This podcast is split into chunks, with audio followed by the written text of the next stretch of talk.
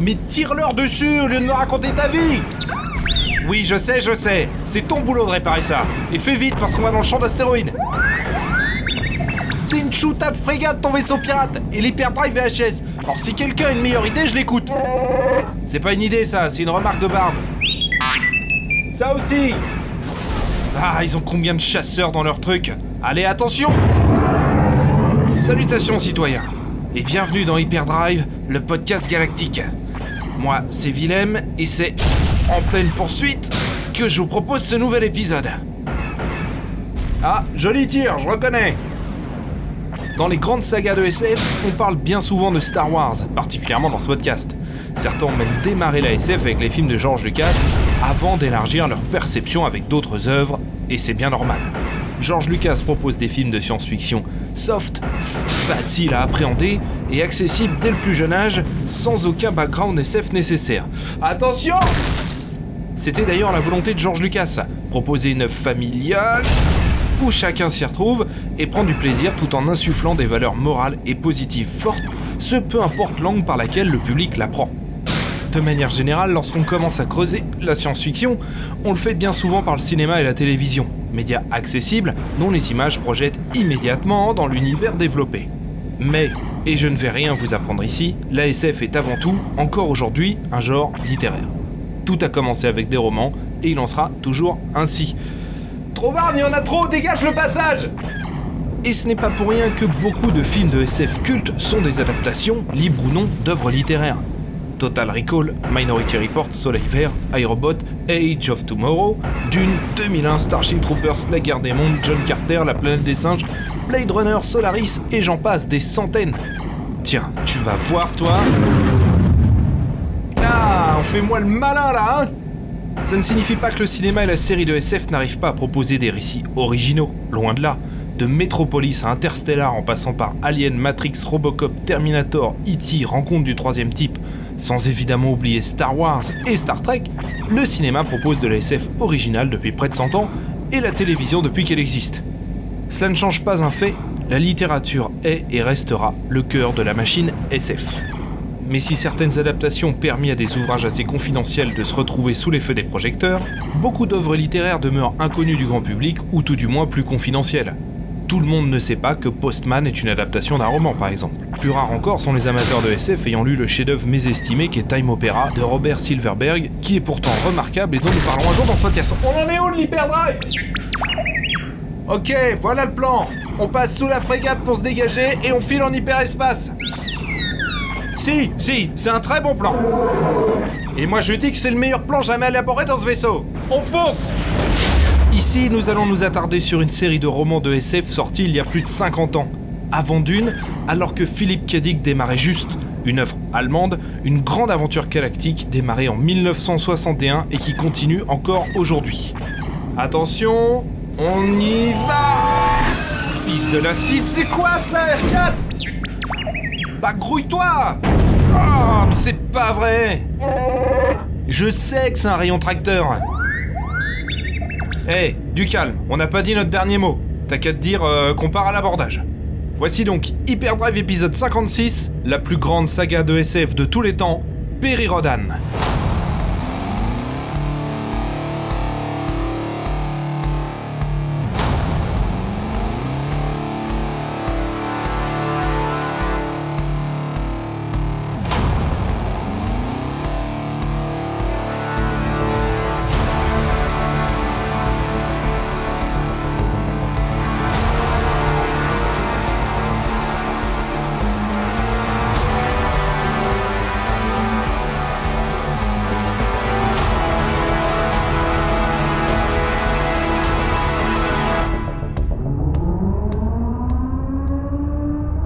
Ils en mettent du temps à rentrer dans le vaisseau. Ça fait une demi-heure qu'on est dans leur hangar là. De se rendre, vraiment. Tu veux que je te rappelle à qui appartient le chargement qu'on a dans les soutes? Au soleil noir, Chuta Au soleil noir Tu veux te retrouver empaillé dans le bureau de Xizor? Et toi, tu veux servir de seau à glace pour ces réceptions? Bon, donc, on se rend pas. On va leur mettre la misère jusqu'à ce qu'ils se décident à négocier. Ah, tiens, il parle. Encore un retien du sud là Quelqu'un a compris quelque chose Bon, t'as ton traducteur, Trovarne Vas-y, lance-le. Bonjour, faible créature. Je suis Runoda, capitaine de ce navire. Déverrouillez votre vaisseau et sortez les mains en l'air, sous peine de désintégration. C'est son premier jour ou quoi Paye tes pirates, franchement. Attends, on va les stimuler un peu. Jamais, vous m'entendez? Jamais Ça va, c'était pas mal, non? Un instant, s'il vous plaît. Ah, il est poli ton traducteur, Trovarne. Je suis quasi certain que c'était une longue suite d'insultes. Bon, je sens qu'on va avoir un peu de temps devant nous. Ah, attendons de voir quand est-ce qu'ils vont se décider à entrer. Périrodan, une œuvre colossale, que ce soit dans son ambition ou la quantité de récits existants, avec un premier numéro lancé en 1961 et un 3 millième fêté récemment. Par quel bout prendre cette œuvre, nous y viendrons. Mais avant, laissez-moi vous planter le décor. Nous sommes en 1960 et la science-fiction, un genre littéraire bouillonnant, a commencé à prendre d'assaut le grand écran avec tout au long de la décennie précédente des longs métrages ambitieux commençant déjà à croiser les genres. Destination Lune, La guerre des montes, Voyage au centre de la Terre, Planète interdite, Le jour où la Terre s'arrêta et des dizaines d'autres grands films marquent de leur empreinte la décennie 50 et ouvrent grand les vannes de la SF pour le grand public américain, tout en commençant à inonder l'Europe. Et cette déferlante cinématographique impacte forcément les autres supports, bande dessinée, romans, télévision et j'en passe. Et le contexte du moment ne peut qu'appeler à la science-fiction. Car si Jules Verne était bel et bien un remarquable visionnaire du 19e siècle, réussissant à imaginer et projeter des inventions absolument inconcevables à l'époque, en 1960, tous les ingrédients sont réunis pour projeter des auteurs et des lecteurs dans un futur plein de promesses ou de bouleversements.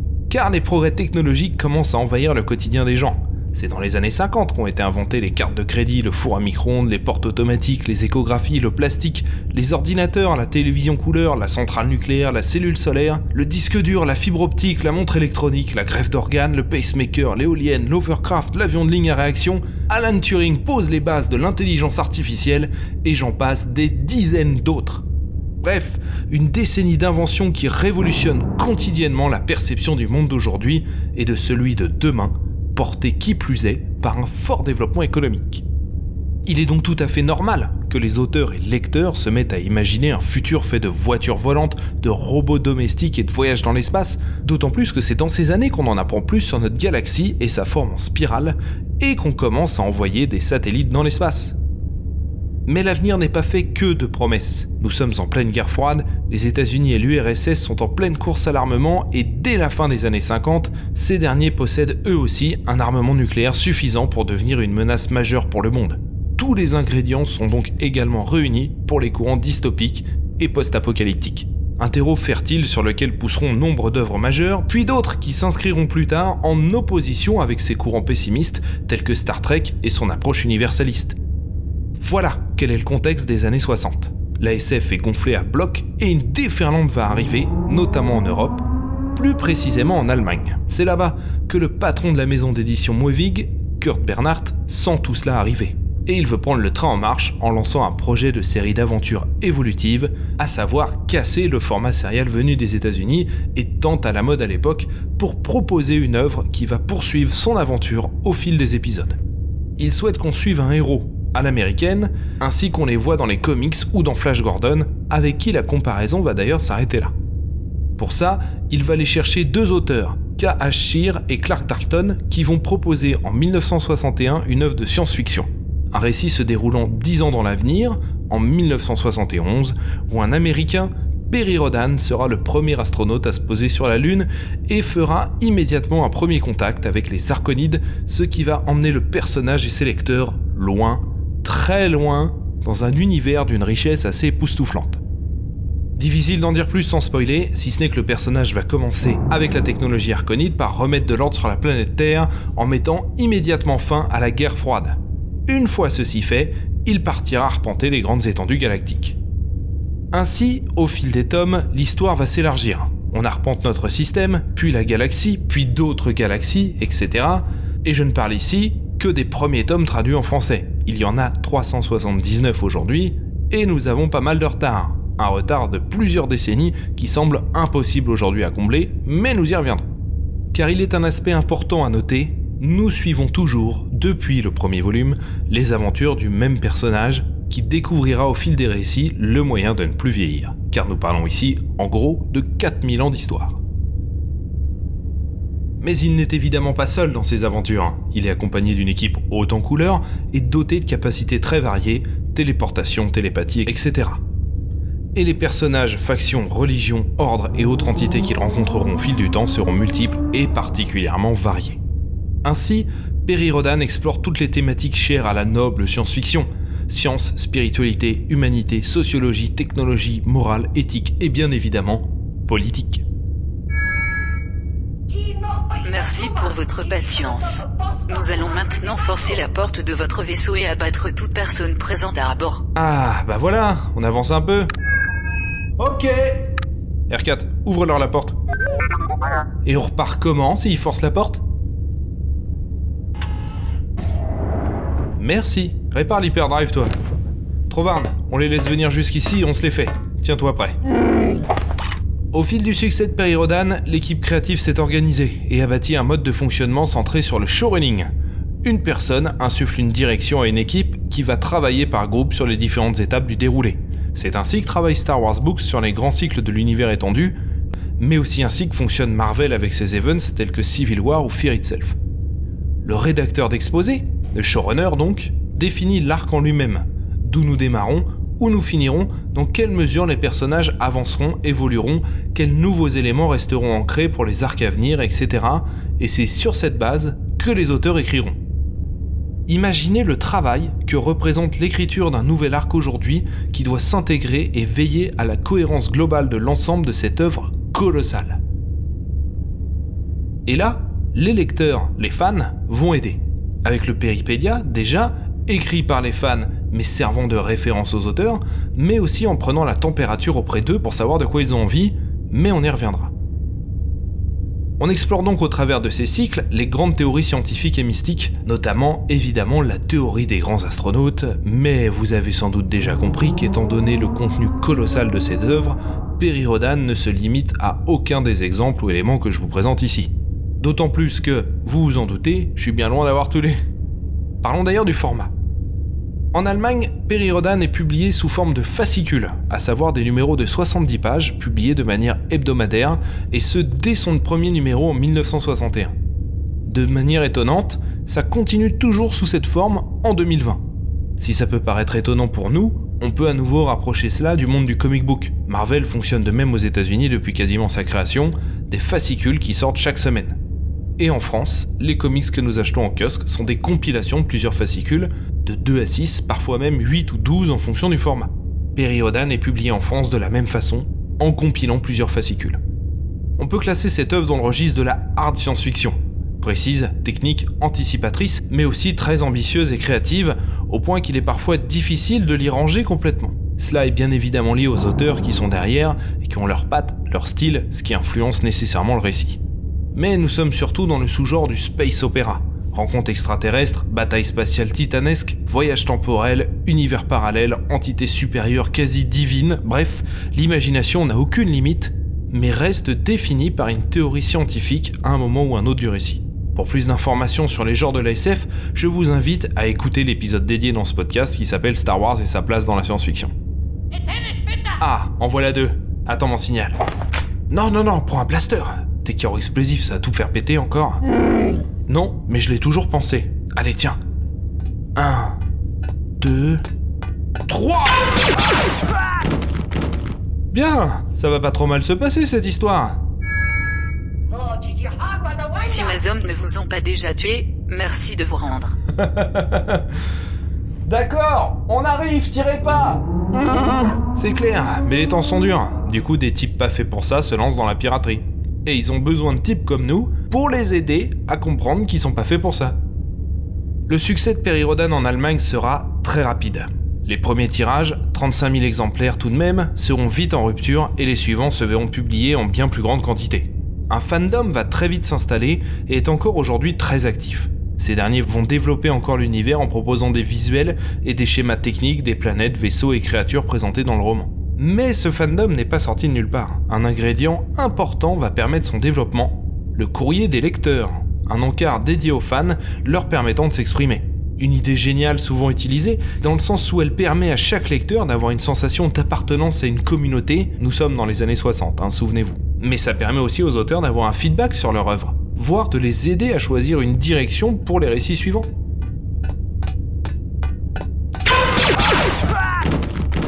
En France, la série sera publiée à partir de 1966, et il y a fort à parier qu'en allant fouiller dans le grenier familial, vous en trouverez quelques numéros sous forme de romans poche au sein de la légendaire collection Fleuve Noir Anticipation, puis via sa propre collection qui perdurera jusqu'à cette année via les éditions Pocket. Au départ, ces romans compilaient deux fascicules, puis plus tard 3 à 4.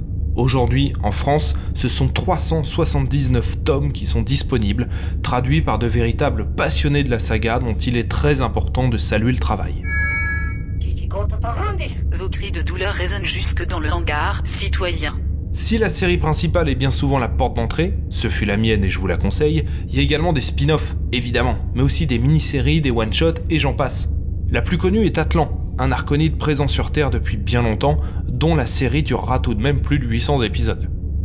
Des mini-séries plus récentes, d'une douzaine d'épisodes, sont également publiées.